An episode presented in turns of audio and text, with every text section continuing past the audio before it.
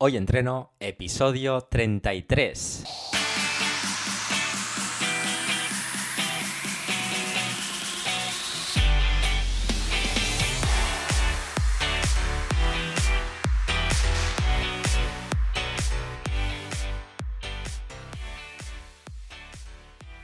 Muy buenas y bienvenidos a Hoy Entreno, el podcast en el que entrevistamos a expertos del mundo de la salud y el deporte.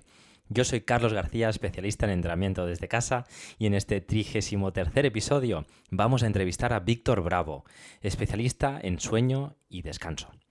Pero antes de pasar a la entrevista, hoyentreno.es, cada semana un contenido nuevo, rutinas de entrenamiento donde combinamos ejercicios de fuerza con ejercicios cardiovasculares, recetas saludables para que te alimentes con comida real, webinarios sobre mentalidad estoica para que alcances tus objetivos y en definitiva, todo lo que necesitamos para ponernos en forma desde casa. Dicho esto, vamos a ver qué ha dado de sí esta semana. Bueno, ya tengo preparado el nivel 4, así que la próxima semana ya estará disponible.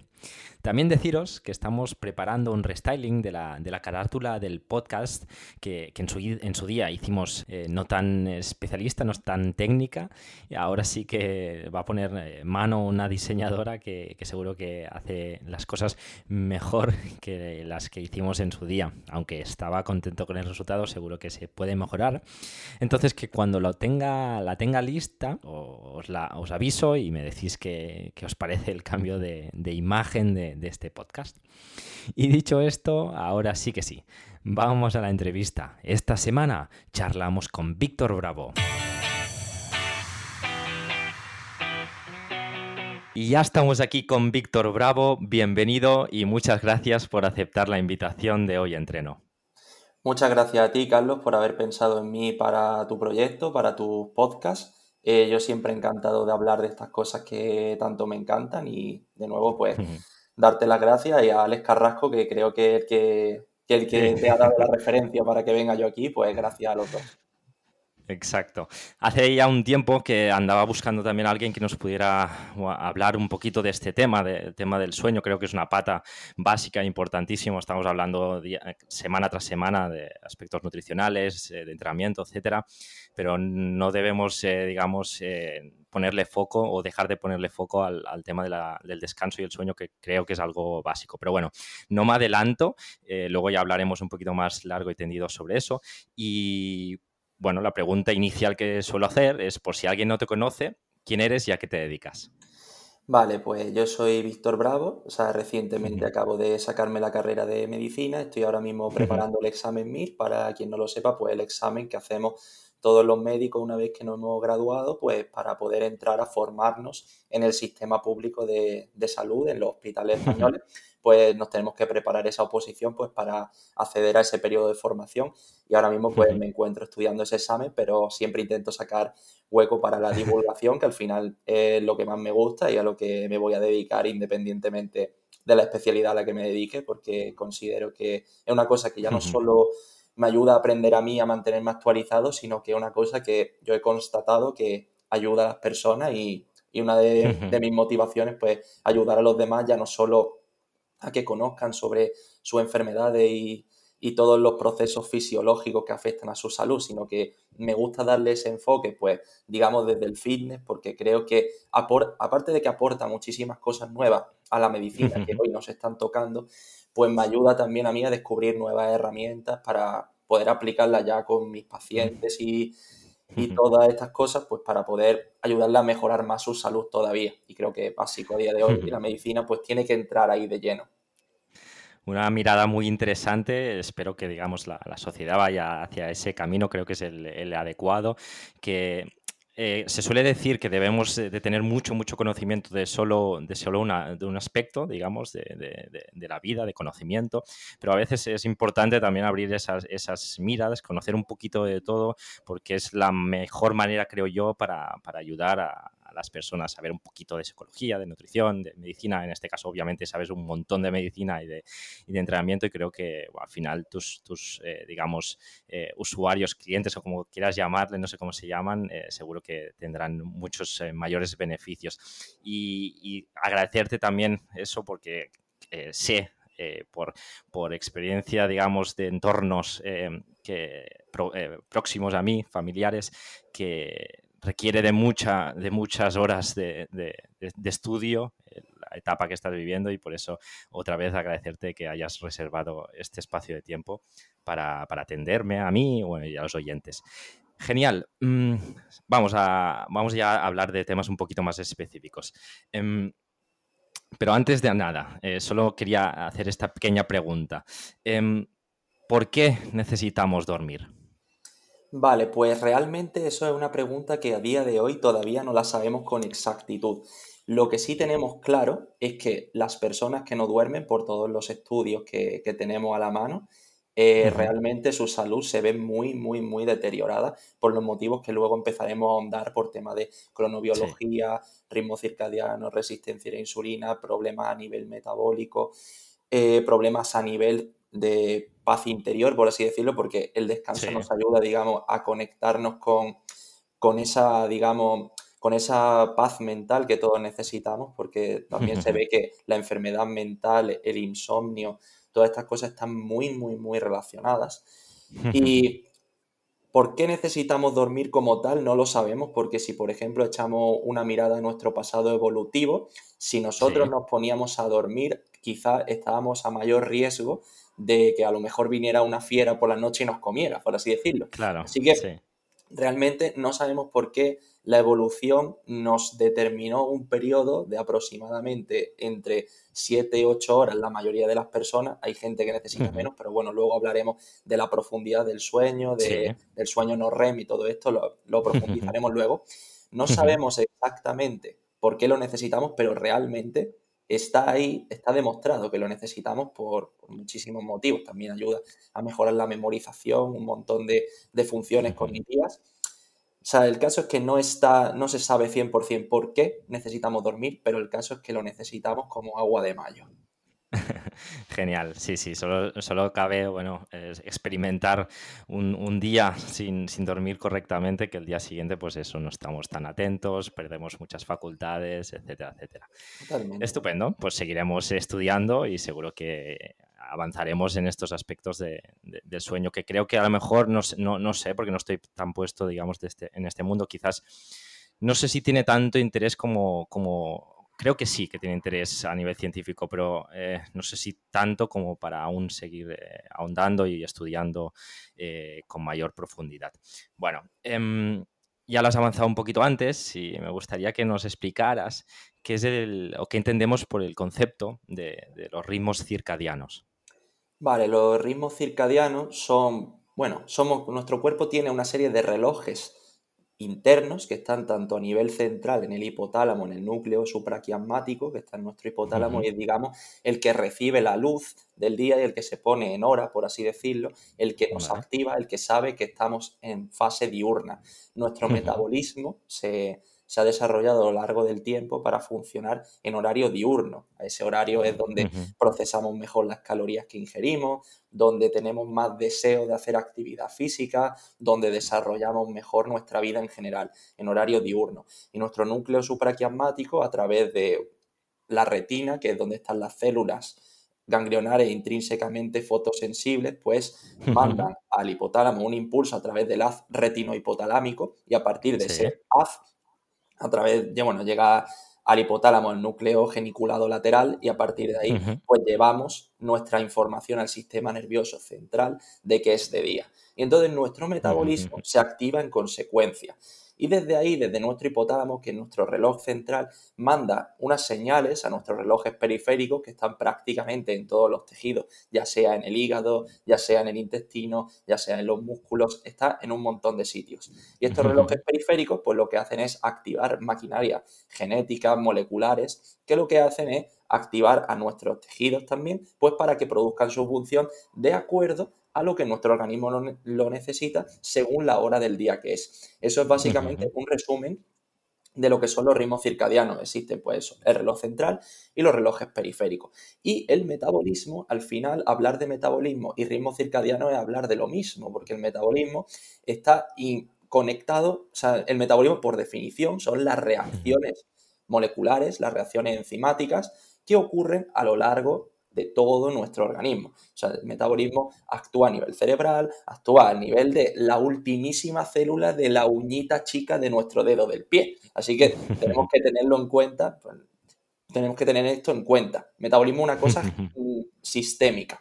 Y entonces, hablar de cronobiología es poner en marcha el metabolismo porque será el comunicador mediante hormonas, neurotransmisores, mediante determinadas moléculas, que serán las encargadas pues, de activar todo esto. Y es como una comunicación, un diálogo entre los diferentes tejidos. Y a mí me gusta definirlo que es como hablar de fisiología, pero es la fisiología en movimiento. Es cuando, según la hora que sea, pues esta hormona sube, esta baja. Y luego podemos hablar de todo esto, por ejemplo, con la famosa insulina, podemos hablar sobre ella a la hora que es diferente si es de día que si es de noche. Porque no sería el sistema simpático y el parasimpático también. Al final, eh, compartimentamos un poco las hormonas y las diferentes moléculas, neurotransmisores, todo esto lo compartimentamos de cara a que sea fácil de explicar a nivel didáctico. Pero realmente todas estas hormonas, todas estas todas estas moléculas están actuando de forma conjunta, sinérgica y no descansan nunca. simplemente se modulan, una baja, una sube, pero siempre están actuando. No hay que actúo 0% o actúo 100%. Normalmente hay una escala, el metabolismo es como una escala, mediante la cual pues una actúa un rato ahora, luego actúa la otra y así nos vamos moviendo. Y según este impulso que nos da los ritmos circadianos, tanto del reloj central como de los relojes periféricos, comunicándose entre sí, es cuando nos dice qué hormona es la que va a actuar y la que no en cada momento. Y esa sería pues la importancia y el resumen de lo que serían los ritmos circadianos. Muy interesante, muy interesante, Víctor. Al final también es eh, no, eh, digamos, querer ir en contra de la, de la naturaleza. Las corrientes, eh, muchas corrientes que escucho desde hace unos tiempos, es atender un poquito a, lo que nos dicta esa naturaleza. Es decir, cuando sale el sol es cuando nos deberíamos de, levantar, cuando se va eh, el sol, cuando se escurece, ya nos deberíamos empezar al menos de, ir a la cama o iremos hablando también de estos aspectos que, al final tienen eh, mucha, mucha consecuencia en la calidad de, nuestro sueño y descanso. Y, me ha parecido muy interesante toda toda la definición. Y también lo, que has comentado que, al final es muy complicado, o sea, debemos a nivel didáctico explicar por fases o por, zonas o como quieras llamarle, pero al final somos un todo y funcionamos eh, como una máquina, eh, digamos, engrasada completa. Bueno, dicho esto, eh, también lo hemos avanzado un poquito al, al, inicio, no hemos dicho el exacto, pero porque aún supongo que no, no hay mucho conocimiento, pero ¿cuántas, ¿cuántas horas debemos dormir? Claro, esto es una muy buena pregunta porque es una cosa que se responde de forma muy individual, ¿no? Hay mucha gente que dice que durmiendo seis horas le va perfecto. A mí, por ejemplo, menos de ocho lo, noto. De hecho, hay muchos días que, me levanto y me tengo que dormir una media horita más porque digamos que mi cuerpo no se termina de, de adaptar a esa hora. No me ocurre siempre, pero algunas veces sí. Y eso es porque realmente las personas pues nos vamos oscilando entre entre las 7, las 8 horas más o menos, es lo que vamos oscilando la mayoría. Aunque claro, luego hay gente que necesitará un poco más, luego hay gente que necesitará un poco menos. La típica campana de Gauss, la mayoría estará, el, 95% estará en la mitad y luego habrá eh, un porcentaje que estará en los extremos de la campana, eso es lo normal. Pero normalmente nos moveremos de forma general entre las 7 y las 8, las 8 horas aproximadamente. Pero lo, no es solo importante la, cantidad de horas que durmamos, sino la calidad de las mismas, sino el sueño de ondas lentas que se suele llamar. Normalmente la gente piensa que el sueño REM es el sueño que tenemos que alcanzar, pero realmente no es así. Es el sueño no REM, el que es el de ondas lentas. El sueño profundo es el sueño no REM. Pues ahí, cuanto más tiempo podamos llegar a esa fase que es donde hay una atonía muscular, donde nuestro músculo descansa realmente, nuestro sistema nervioso descansa realmente, es como un apagado casi 100% de nuestro, de nuestro sistema. De nuestro sistema. Y en ese momento es cuando, digamos, nuestro organismo es cuando está descansando. Cuando nosotros tenemos eh, los sueños, cuando nosotros soñamos, estamos en fase REM que REM significa Rapid Eye Movement, significa que nuestros ojos se mueven más rápido a esa, en esa fase del sueño. Son ciclos de sueño. Un ciclo que empezamos por el, por el REM, que es donde estamos soñando, luego volvemos a bajar, ahí no soñamos, luego volvemos a subir otra vez. Y así, pues normalmente suelen ser cada noche unos seis ciclos de sueño aproximadamente.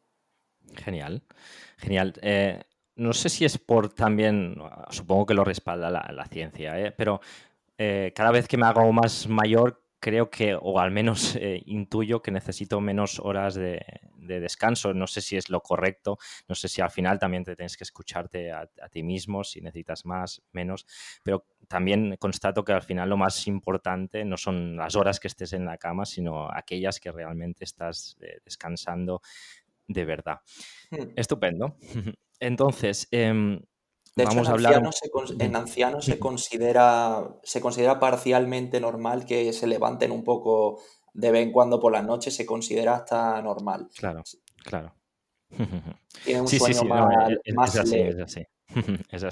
Eh, pues bueno, yo lo sé también por, mi padre, que el pobre también se, es capaz de dormir muy poquito, pero sí que es verdad que luego durante el día va haciendo cabezaditas. Bueno, hecho este, este paréntesis, em, ¿nos puedes recomendar alguna estrategia que, nos pueda ayudar a, dormir mejor? Hmm, vale, si tuviera que centrarme solo en una, eh, la que más me ha funcionado a mí y una de las que más respaldadas por la ciencia está, es apagar las pantallas al menos mm, como mínimo media hora, pero yo recomiendo una hora antes de irnos a la cama. ¿Por qué?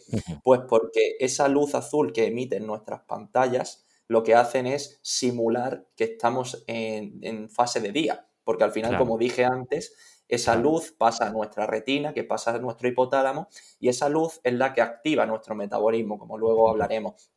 Y esa luz del móvil, de nuestra tablet, de lo que sea, pues simula esa luz diurna y entonces digamos que pone en marcha el metabolismo y hace que nos cueste más dormirnos.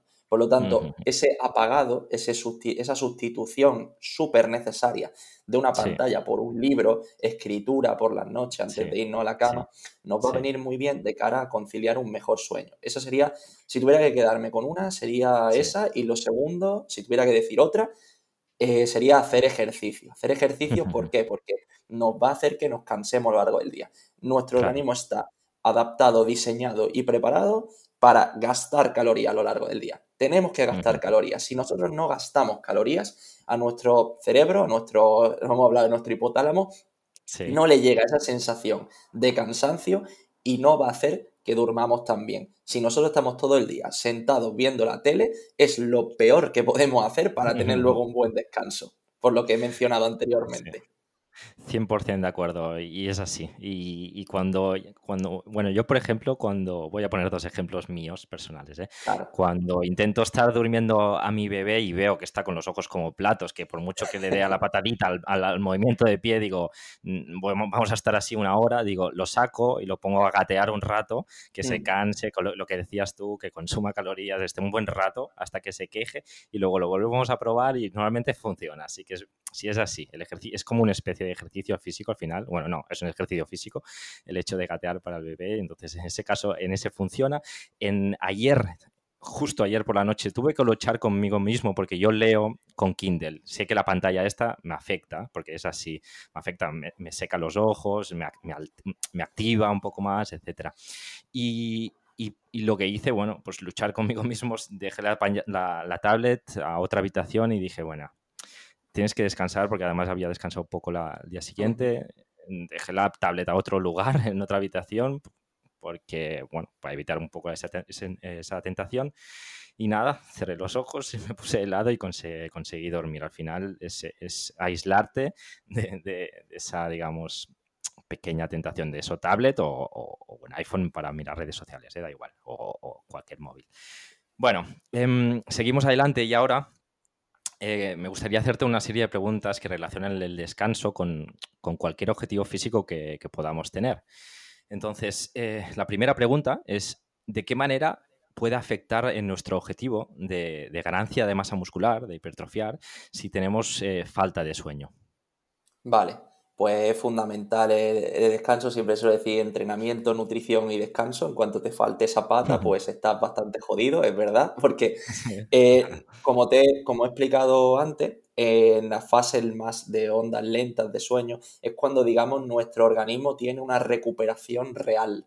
Porque cuando nosotros estamos descansando en fase activa, nuestro metabolismo está activo, sigue teniendo parte de, esas reacciones más aceleradas. Pero cuando nosotros estamos en fases de onda lenta de sueño, por eso me he reiterado mucho que no es solo la cantidad de horas que durmamos, sino también la calidad de las mismas a esas horas es cuando nuestra musculatura se recupera de verdad de todo el esfuerzo que ha hecho a lo largo del día. Y es cuando se maximiza esa síntesis proteica que necesitamos para, para luego poder rendir mejor al día siguiente. Porque también por la noche aumenta la hormona del crecimiento, la GH, y la GH, pues su función principal es la reparación de los tejidos, el aumento de la síntesis proteica, también hay cierta también esa GH produce cierta resistencia a la insulina por la noche, por eso luego hablaremos también de por qué no es bueno pegarse a tracones por la noche, precisamente porque también tenemos la hormona GH elevada y el ambiente, el ambiente metabólico no es el mejor para ingerir la mayor cantidad de calorías por la noche, luego lo explicaremos si no más adelante, pero eh, gracias a la hormona GH, por ejemplo, entre otras, también la melatonina nos ayuda muchísimo porque también tiene una, un papel antiinflamatorio y un papel también de recuperación muscular y a nivel de los tejidos y de nuestro cerebro, que también es súper importante, sobre todo, por ejemplo, a los que estamos estudiando ahora una oposición como yo, eh, dormir es fundamental porque nos ayuda a fijar los conocimientos en la memoria, sobre todo cosas que son muy de cosas que hay que estudiar muy de memoria, nos ayuda a retenerlas mejor y a descansar y a tener un buen estado emocional al día siguiente. Solo hace falta lo que tú has dicho antes, estar una noche sin dormir para ver que al día siguiente estás mucho más irritable. O sea que es fundamental el descanso para poder hipertrofiar y rendir en cualquier deporte, y ya no solo en el deporte, sino en la vida, nuestro trabajo, nuestra... todo, todo, todo realmente. Exacto. No, muy interesante, porque a veces he tenido clientes que buscan eso, ganancias de masa muscular, eh, tienen la pata, digamos, cubierta del entrenamiento, intenso, etcétera. Em, la pata nutricional también, pero pues sus trabajos tienen niveles de estrés muy altos, descansan mal, poco y, al final es difícil que consigan eh, unos buenos resultados. Genial. Y, no solo en el aspecto de, quien quiera ganar masa muscular, sino también si tienes un objetivo de perder peso o, eliminar o, descender tus porcentajes de, grasa corporal.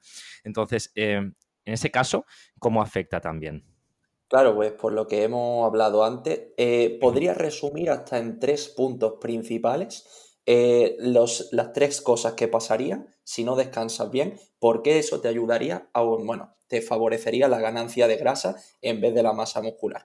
El primer motivo de todos, eh, lo adelanté anteriormente, es que el descanso, la falta de sueño, hace que aumente nuestra resistencia a la insulina. ¿Qué problema se produce cuando aumenta nuestra resistencia a la insulina? Pues, a ver, obviamente también esto depende de muchos factores. Eh, no es lo mismo eh, tener falta de sueño siendo obeso que no siéndolo, pero bueno, al aumentar nuestra resistencia a insulina, principalmente lo que nos va a producir de forma aguda es que tengamos más hambre, porque la insulina es una hormona saciante, por, aunque la gente piensa que, que no, pero la hormona insulina sobre el sistema nervioso central tiene un efecto saciante. Si nosotros tenemos una resistencia a la insulina parcial por no haber dormido, pues lo que va a hacer es que aumente nuestro hambre al día siguiente y queramos comer más. Además, también vamos a estar cansados porque no hemos recuperado nuestra musculatura y un segundo punto que nos va a pedir el cuerpo es que no nos movamos a lo largo del día, es decir, que nos quedamos sentaditos en el sofá. Cuando nos quedamos sentaditos, pues vamos a gastar menos calorías, vamos a querer comer más y por lo tanto nuestra masa grasa pues va a tender a aumentar debido, debido a ello. Primero por nuestra resistencia a la insulina que vamos a generar por haber tenido una, mala noche de descanso, luego por no movernos y luego porque al aumentar el hambre pues vamos a querer comer más. Y no vamos a querer comer más de precisamente brócoli y acelga, vamos a querer comer más pues, de productos procesados y de todos estos productos pues que ya sabemos que actúan pues de forma negativa sobre nuestro metabolismo, sobre nuestro mecanismo de saciedad a nivel del sistema nervioso central, etcétera. Así que eh, una falta de sueño pues puede hacernos, por un lado, como hablamos antes, de hacernos perder grasa, digo, hacernos perder masa muscular, que diga, y por otro lado, hacernos ganar grasa. Y hay gente que a mí me hace mucha gracia, que dice, ya dormiré cuando me muera, no sé qué, pero eso al final es intentar, intentar ser productivo, intentar ser productivo, quitándote horas de sueño, es lo que dice Marcos Vázquez, que me, lo escuché una vez y me encantó, lo de intentar, intentar calentar una casa quemando los muebles, es que así precisamente. Sí, sí, tenemos como, como prisa, prisa por vivir, prisa por eh, tener eh, todo, todo hecho, prisa por, no sé, eh, pasarlo bien, etcétera. Y para ello creemos que, eliminando horas de sueño vamos a, poder aprovechar mucho más, pero como, como, bien estamos diciendo aquí, no, es, no, es, así. Por muchos cafés que al día siguiente te, te vayas a tomar, eh, y bueno, y me parece muy interesante las consecuencias que tiene, porque puedes haber hecho además las cosas mal hechas un día, pero es que además al día siguiente, si no has descansado, las vas a hacer también mal, porque pues tienes esa ansiedad, necesitas azúcar, eh, pues, necesitas eh, en todo momento compensar esa, esa, falta de sueño y eso obviamente repercute al 100% a, cualquier objetivo que tengas, ya no solo físico, sino también pues de rendimiento en tus estudios, de trabajo, etcétera. Totalmente. Estupendo. Y se suele, bueno, supongo que sí. Eh, tengo, digamos, todos los indicios que, va a ser una, una, respuesta afirmativa, pero ¿no estar descansado puede incurrir en un aumento de posibilidades de lesionarse? Hombre, por supuesto, porque lo que hemos hablado antes, cuando el músculo se recupera es la hora de, descanso profundo y si no se recupera, por lo tanto, nuestra probabilidad de lesión, tanto de a nivel de desgarro muscular, tendinoso, de cualquier tipo de lesión, sobre todo muscular, va a aumentar muchísimo la, probabilidad de, la misma. De hecho, por ejemplo, los deportistas de élite son los más dormidores del mundo, los más dormilones del mundo. No sé, no sé si Cristiano Ronaldo, por ejemplo, o era Asensio, dormían nueve horas o diez horas al día. Es, una, locura. Los, los deportistas más buenos son frikis del descanso absoluto. O sea, que llega la hora de dormir y ellos son relojes, es lo que hemos hablado antes. Ritmos circadianos son relojes centrales y periféricos. Ellos son relojes, prácticamente. Por eso, por ejemplo, cuando ellos juegan partidos, les conviene que sean pues a la hora que más o menos ellos están acostumbrados a, su descanso. Por eso, por ejemplo, a los futbolistas no les gusta mucho jugar a las 10, 11 de la noche, como muchas veces se ha jugado, porque les, digamos, les altera su patrón si son profesionales, tanto y, para ello, pues para ser un buen profesional, pues tienes que atender también a esta pata, como decíamos al inicio del entrenamiento, que es al final el sueño, el descanso, que es lo que te permitirá tener un rendimiento deportivo mayor. Incluso hace años eh, recuerdo que Raúl, el jugador del Madrid, también dormía, dormía en, una cámara. Ostras, ahora no sé exactamente, no recuerdo qué era para bueno, era para temas, temas de glóbulos rojos, para como, como imitar que dormían a altura o algo. Bueno, ahora mismo me he metido en jardín, pero no, no, sé exactamente. sí, pero puede ser, a mí, me, a mí me suena también. Bueno, em, también lo hemos avanzado un poquito en el inicio, en las primeras preguntas, pero me gustaría que, nos dijeras. Has dicho que sí, que es importante hacer ejercicio físico para un buen descanso, pero debemos de atender también a, la hora, que no sea quizás demasiado tarde. Bueno, em, ¿a qué hora más o menos recomiendas entrenar? Supongo que también va a depender de tu trabajo, de la hora que te vayas a dormir, etcétera. Pero vamos a, pensar que, bueno, es un, perfil de público que tiene un horario, digamos, de oficina normal y corriente. Mm, si entrenas muy tarde, ¿puede afectar en nuestro sueño? Pues me parece muy buena pregunta porque esto también lo considero importante, aunque quizá lo considero menos importante que entrenar como tal. O sea, es lo que tú has dicho antes, dejemos claro que lo más importante es hacer ejercicio y moverse. Y luego ya, si puedes elegir y está en tu control, elige también a la hora a la que lo vas a hacer. ¿Qué ocurre? Que cuando nosotros y hacemos ejercicio de alta intensidad, por ejemplo, yo hago CrossFit y a veces, pues por temas de horario, pues a veces lo hago a las 8 o 9 de la, noche. Y se nota, se nota que a esa hora, pues activarte el sistema nervioso simpático, pues luego descansa un poquito peor. ¿Qué ocurre? Que tampoco esto no es muy significativo, sino a lo mejor que tardas un poquito más de la cuenta en dormirte, que la latencia del sueño es un poquito mayor, pero eh, los beneficios que te va a dar entrenar son mucho mayores. Así que si tienes que priorizar una cosa, prioriza entrenar. Pero si tuviera que decir la hora FETEN para, para entrenar, diría que serían entre las una y media, entre, bueno, entre las una y las tres de la tarde. Preferiblemente si te está dando la luz del sol. O sea, esa sería la hora FETEN. Si lo puedes hacer, vamos, eh, chapó por ti. Pero sí, es mi horario preferido ese, sí, sí, sí. Porque justo luego te vas a comer y luego ya descansar un poquito, una pequeña siesta. Y encima aprovechas que tu sensibilidad a insulina es la mayor del mundo después de haber entrenado, metes tu ingesta de carbohidratos ahí, vamos. Eso sería lo máximo que puede, que puede llegar, pero prioriza entrenar. Sí, sí, claro, no, no, vamos a poner una excusa más a, quien nos pueda escuchar que decir, ostras, como ya es muy tarde, ya, ya hoy ya no entreno. No, eh, hay que entrenar, es una prioridad, eso sí. Em, sí que me viene a la cabeza, por ejemplo, yo cuando competía en deportes colectivos, bueno, yo hacía hockey, em, el día del partido, el día del partido sí que, pero porque ahí intervenían otros aspectos también, como, bueno, compañeros, agresiones o, eh, público, etcétera. Entonces, bueno, era como alteraba muchísimo más que no el, hecho de, por ejemplo, de salir a correr tranquilamente. Eh, es un poquito diferente que el día de una competición o de un partido. Pero bueno, entendíamos que de una semana normal, de un entrenamiento normal, eh, en un gimnasio, en un centro de CrossFit o en tu casa, da igual. Genial. bueno, pasamos ahora al aspecto de nutricional. Hemos hablado del aspecto más de entrenamiento, de temas generales y ahora de aspectos un poquito más nutricionales. Mm, ¿Cuánto tiempo debemos dejar pasar entre, entre la cena y el hecho de, irnos a dormir? Esa es otra muy buena pregunta porque también el ayuno intermitente, como ya sabes, se está poniendo muy de moda y esta pregunta es súper enlazable con la mejor hora que se puede hacer ayuno intermitente, por ejemplo.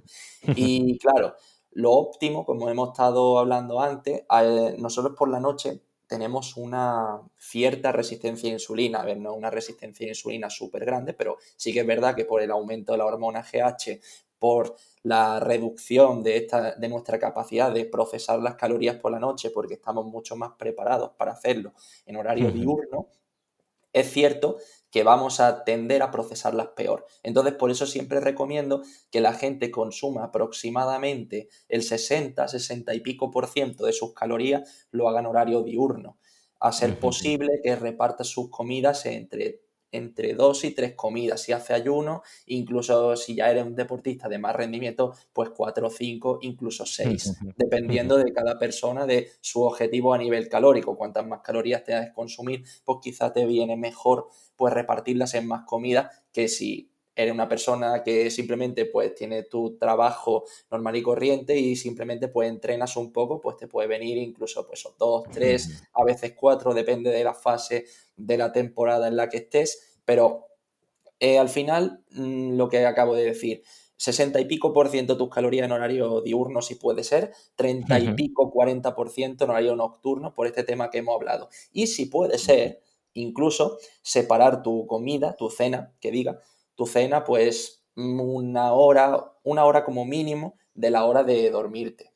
¿Por qué? Pues por este tema que hemos estado hablando. Cuanta menos comida tengas tú en los intestinos a la hora de irte a dormir, digamos que ese trabajo no se lo estás dando a esa hora al intestino y tu cuerpo se puede relajar perfectamente para irse a dormir. Por eso, pues, pegarnos a tracones por la noche, irnos a buffets por la noche, pues empaquetarnos una pizza, que además esa carga glucémica a esa hora no es cuando mejor nos va a venir, pero bueno, también entendemos que de vez en cuando pues no pasa nada porque somos personas y al final pues hacemos vida social y mientras hagamos esas cosas de forma controlada, pues no pasará absolutamente nada, porque al final a mí me gusta mucho una frase que, escuché de mi amigo Carlos Fitman Power, que era, era mejor comer, era mejor una pizza con tus amigos que una ensalada solo a veces. Pues también eso tiene su importancia. También, de hecho, las relaciones sociales mejoran nuestro ritmo circadiano, así que eso tenemos que tenerlo en cuenta. Así que si tuviera que dar una recomendación para el 90% de los días, diría, eh, atrasa tu, digo, Sí, adelanta tu cena, que diga, adelanta tu cena aproximadamente una o dos horas antes de irte a la cama. Y preferiblemente, pues, eh, que eso, que tus comidas pues sean el 60% de las calorías a, medio, a mediodía, en horario diurno, y el, 40, el 30 y pico, 40% por la noche. Y eso es lo que se suele llamar pues el Early Time Restricted Feeding, que es un tipo intermitente en el cual pues la mayoría de las calorías se consumen en ese horario diurno y eh, digamos que la última comida se suele hacer entre las 4 y las 6 de la tarde y la próxima comida se hace pues en horario diurno, de tal forma que estás dejando unas cuantas horas de ayuno y estás espaciando mucho las comidas y digamos que ese horario es el que más se ha visto, se ha visto asociado a mejores beneficios metabólicos por lo que llevamos estudiado hasta ahora. Si bien es verdad que todavía no hay ningún estudio que haya dicho que un protocolo de ayuno intermitente es mejor que el otro. Eso tenemos que tenerlo en cuenta también. Muy interesante y me ha llamado mucho la atención también el aspecto social, que era algo que no tenía pensado hablar en esta entrevista, pero creo que es básico al, final, al fin y al cabo. Eh, nosotros somos seres humanos, somos seres sociables.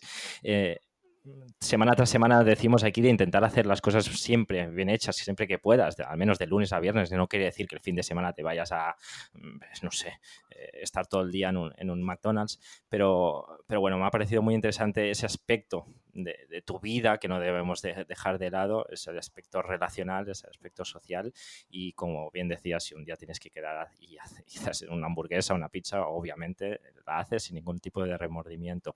Estamos hablando, digamos, arrimos, eh, digamos, a rutinas, rutinas de, lunes a viernes, de, que deberíamos ser, somos más óptimos, eh, rendiremos mejor en todo y, bueno, esas son las recomendaciones a, nivel general. Muy interesante. Em, seguimos adelante. Eh, ¿Existe algún suplemento interesante que nos ayude a conciliar el sueño? Sí, pues yo hablaría sobre todo en este caso de la Básicamente hablaría primero de la melatonina, que nos ayuda bastante y se ha demostrado que es un suplemento bastante seguro a nivel de uso general. Y de hecho, el que muchas veces los pediatras se lo recomiendan a los niños para, para dormir y tal. Eh, la melatonina en una dosificación aproximadamente de entre un miligramo y 5 miligramos. Yo, por ejemplo, utilizo 2 miligramos y lo utilizo sobre todo los domingos, porque es verdad que yo tengo, al tener el horario que tengo, pues siempre me suelo levantar entre las 7 y las 7 y media hora. Ahora mismo estoy levantando sobre esa hora. Y claro, esa rutina la sigo de lunes a sábado, ¿vale? Y el domingo cuando tengo un día así, que es mi día de descanso, tengo más libertad, por así decirlo, pues descuadro un poco los ritmos circadianos, pues porque si te sales con tus amigos o te vas con tu novia o haces cualquier cosa, pues al final acabas llegando más tarde a casa.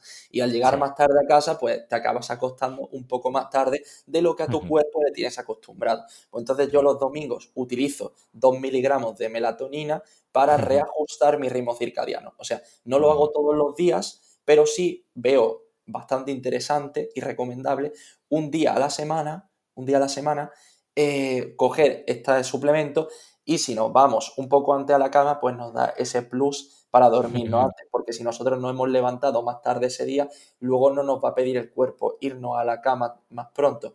O sea que usar la melatonina en ese en ese contexto nos va a ayudar a conciliar ante el sueño. Ese sería uno de los suplementos que yo más recomendaría, aparte de que nos ayuda a reajustar los ritmos circadianos. Lo que hablamos antes, que la melatonina tiene una función antiinflamatoria y recuperadora a nivel del organismo. Otro suplemento que sería interesante serían los adaptógenos. Los adaptógenos nos ayudan a reducir nuestro estrés y tienen evidencia científica, pues sobre todo la ashwagandha y la rhodiola rosea, entre otros.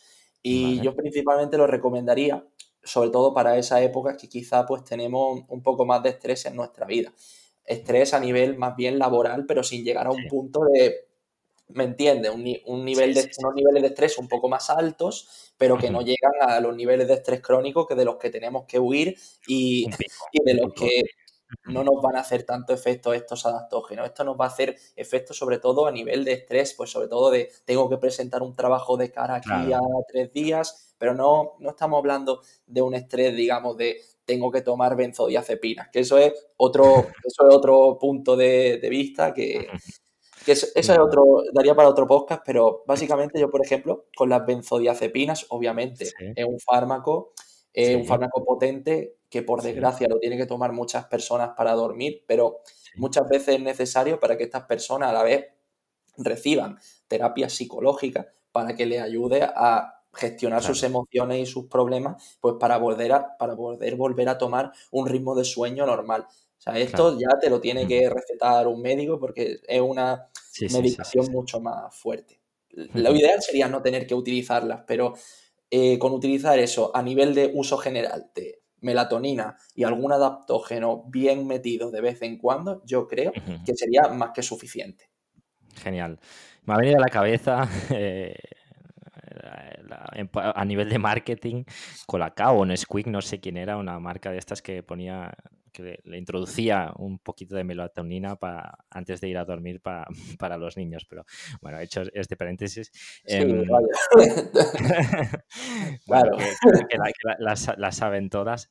Em, me ha parecido muy interesante también en este aspecto, como, como decíamos antes, al final la salud es integral y obviamente si tienes un problema a nivel psicológico, por lo que sea, eh, por, yo qué sé, una mala relación que acabas de romper, tal, tal, pues eh, claro, en esos, momentos quizás sí que, bueno, pues pueden ayudar estos, estos fármacos hasta que, digamos, eh, vuelvas a tu normalidad y, yo creo que la normalidad es poder mm, de alguna manera irte a la cama sin preocupaciones y, poder descansar normalmente. Obviamente, eh, pues tenemos picos, picos de, faena o, o, cualquier problema que hayamos tenido, pero, la normalidad debería ser esa de, poder eh, irse a la cama pues todo, con todo resuelto o al menos con casi todo resuelto y, poder descansar mejor.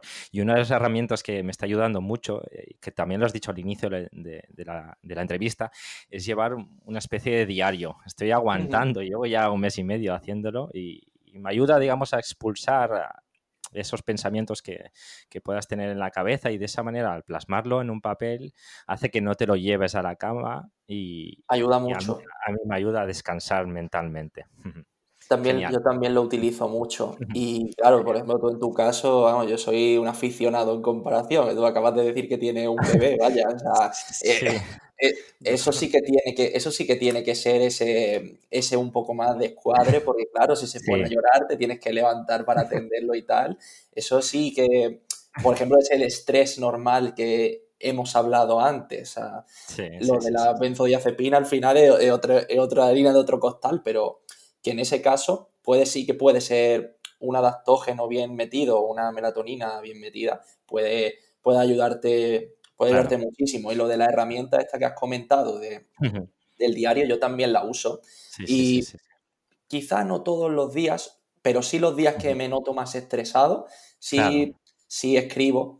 Bueno, a lo mejor, pues eso, tres, cuatro veces a la semana, sí que suelo hacerlo. También depende del tiempo que te quede al final del día, pero sí que es una herramienta que recomiendo muchísimo porque ayuda a eso, a descargar tus pensamientos sobre un papel, porque muchas veces si no les damos salida, nuestros pensamientos entran en bucle en el cerebro y, no nos dejan dormir. Y la escritura terapéutica que se suele llamar, pues ayuda a eso, a relajarnos en una fase previa al descanso. También puede ayudarnos, ya que estamos hablando, una cosa que es tener una rutina presueño, una rutina presueño que puede ser eh, ya el simple hecho de ponerte el pijama o darte una ducha, que la suelo recomendar de agua templada porque cuanto más calentamos nuestro cuerpo de cara al sueño, luego nos cuesta más conciliarlo. Yo, por ejemplo, duermo en ropa interior porque se nota muchísimo que, por ejemplo, a mí un pijama ya para dormir me molesta. Me molesta porque...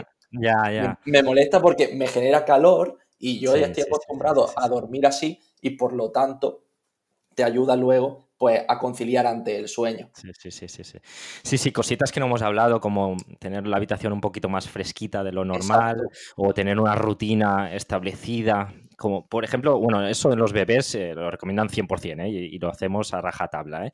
¿eh? más o menos siempre seguimos los mismos eh, como relojes, ¿eh? No sé, a las, a las 8, eh, no, 7 y media nos empezamos a hacer la cena, 7.45 el niño está cenando, 8 y cuarto ya está preparada la bañerita para que a las 8 y media ya está eh, secadito y a, y a, la cama. Y eso, pum, pum, pum, siempre, siempre las mismas horas, siempre. Y eso ayuda, ayuda muchísimo a mantener esa rutina. Nos ha ayudado, ayudado, a nosotros mismos a estructurarnos también como padres claro. y también nos ayuda y nos funciona. Así que las rutinas son, son básicas, eh, creo que para, para todos y, y, más en este, en este momento, es que no podemos salirnos mucho claro. hasta que no se haga un poquito más mayor, pero porque el día que nos salimos eh, afecta muchísimo. El día que nos salimos un poquito de la rutina, que hemos salido a cenar con amigos, bueno, Arián, ahora claro. no se puede, pero bueno, cuando hemos salido un poquito más tarde, ¡buah! Eh, se va todo al traste, se pone muy nervioso, bla, bla. Entonces, bueno, eh, es así, es así, claro. lo puedo constatar. Nuestro Genial. cerebro al final funciona por esa asociación de hábitos y cuando, digamos, ya nos ponemos en modo, voy a hacer una cosa, tu cerebro dice, ah, vale, esta ya es la hora de hacer esto, tengo sí, que sí, ir sí. favoreciendo ese apagado. Exacto. Genial. Eh, Víctor, estamos llegando ya al final de la entrevista. Me está pareciendo súper interesante, me lo estoy pasando genial, pero obviamente Yo también. Tenemos, tenemos, 20, tenemos, 20, tenemos, 24 horas, tienes que hacer tu, tu, vida, obviamente, tampoco te quedo aquí a agarrar. Pero bueno, una pregunta que hago a todos los entrevistados para saber un poco las realidades de cada uno. Eh, y atendiendo que ahora pues tienes un pico también de más estudio, etcétera. Eh, me gustaría saber ahora mismo eh, ¿con qué frecuencia entrenas?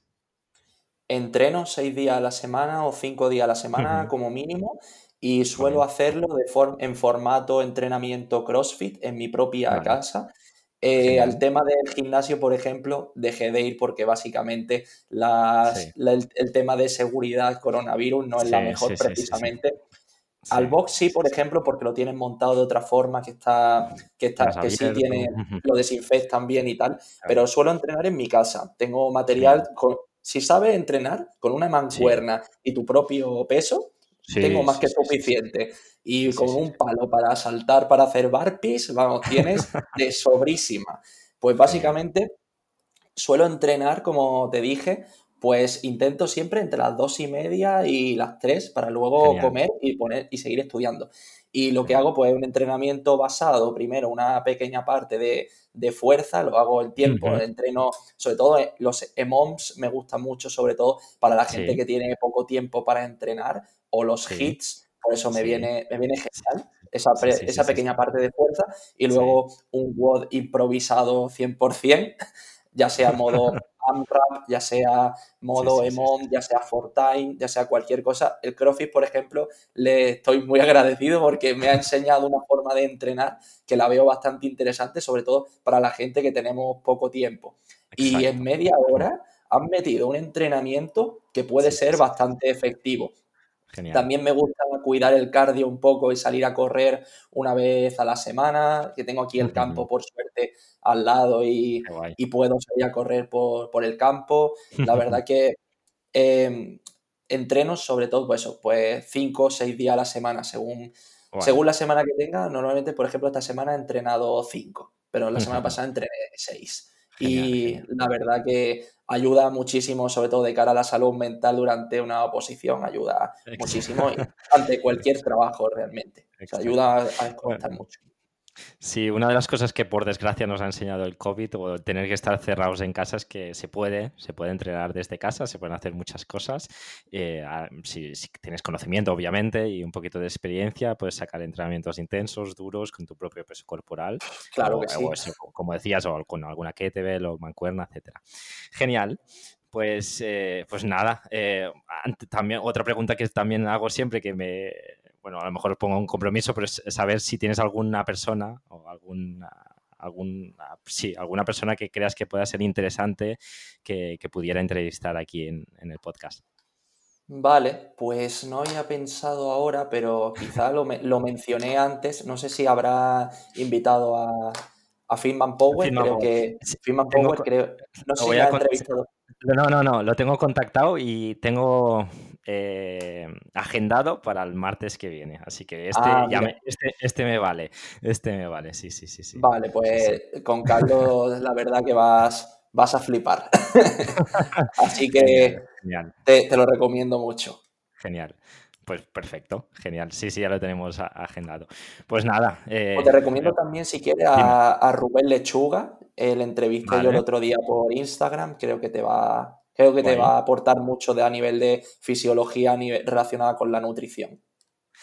Vale, guay, sí, porque, a ver, cada vez hemos llegado a los 30 episodios. Sí que lo- los primeros episodios hablamos como muy general, pero ahora cada vez, claro, los temas cada vez son un poquito más específicos y bueno, podría ser interesante también hablar de fisiología aplicada al deporte. Guay, pues lo, pues lo buscaré y, y también pues eh, miraré a ver si, si lo podemos agendar. Pues nada, eh, que pases a un buen final de, domingo. Muchísimas, muchísimas gracias por tu tiempo, Víctor. Bueno, y por tu, por tu sabiduría, obviamente, también. Em, ¿dónde nuestros oyentes pueden encontrarte? Saber más de ti, de tu proyecto en redes sociales, etcétera. Pues básicamente me pueden encontrar en Instagram como de Ujú. Medifitness, pueden buscarme por mi canal de YouTube, eh, también de Medifitness, el podcast también, que subo las entrevistas que hago, por ejemplo, esta también la subiré a, a mi canal, espero, eh, a de Sí, Medifitness también. Y a- recientemente pues me acabo de crear una página web pues donde subiré, iré subiendo a la medida de que el tiempo me lo permita, pues iré subiendo artículos y la verdad que va a quedar muy guay, de medifitness.com. Genial, estupendo, eh, perfecto. Dejaré todos los enlaces ahí en las notas del programa para quien quiera curiosear pueda llegar fácilmente a, a golpe de clic. Mm, nada más, otra vez, decirte que pases un buen final de día y, y muchas gracias. Ah, como suelo decir también, ojalá algún día, no sé, nos podamos encontrar también en persona y sería, sería un, un honor. Claro que sí, para mí sería un placer, Carlos. Muchísimas gracias por haberme invitado. Venga, Víctor, un abrazo. Abrazo. De Víctor me han gustado muchísimas cosas de las que ha dicho. Además, eh, me ha dado como una pequeña esperanza o una gran esperanza de ver cómo estas jornadas eh, nuevas de doctores, de, médicos que van, que van saliendo, tienen esa visión también eh, del ejercicio físico como algo importantísimo para sus pacientes, para la sociedad. Que el ejercicio físico al final es medicina y que en este caso Víctor lo tiene clarísimo, eh, porque además eh, él es practicante, es deportista, y nadie mejor que él eh, puede saber todos los beneficios que aporta. Además, eh, no solo esa parte de, experiencia, sino todo su conocimiento, además de, un apartado más científico, de más conocimiento, que nos ha podido detallar todos esos eh, conceptos que a veces pueden ser complicados de entender, pero nos lo ha hecho seguro de una manera muy, muy entendible, al menos yo lo creo así. Espero que también haya sido tu caso y que te haya parecido interesante. El sueño y el descanso, como hemos visto, es algo básico, es muy, muy importante para cualquier objetivo que, tengas a nivel físico. Eh, ya que relajará obviamente tu, tu, mente, eso hará que estés mucho más tranquilo, eh, mucho más enérgico, mucho más eh, al final productivo. Es decir, es algo básico, es algo que debemos de hacer sí o sí para recargar pilas, es algo que no podemos dejar de lado, como hemos ido insistiendo en toda esta charla. Así que reserva ese espacio de tiempo lleva a cabo todos esos tips que nos ha dejado Víctor, que creo que son súper, súper eh, interesantes. Así que espero que te haya gustado la entrevista y si es así, te animo a que te suscribas al podcast para no perderte el episodio de la próxima semana. Te quiero agradecer tu reseña positiva tanto en iVoox como en iTunes. Y por último, decirte que si accedes a hoyentreno.es te puedes unir a nuestra comunidad de entrenamiento. Nada más por hoy. Espero que tengas un gran día y nos escuchamos la semana que viene. Hasta luego.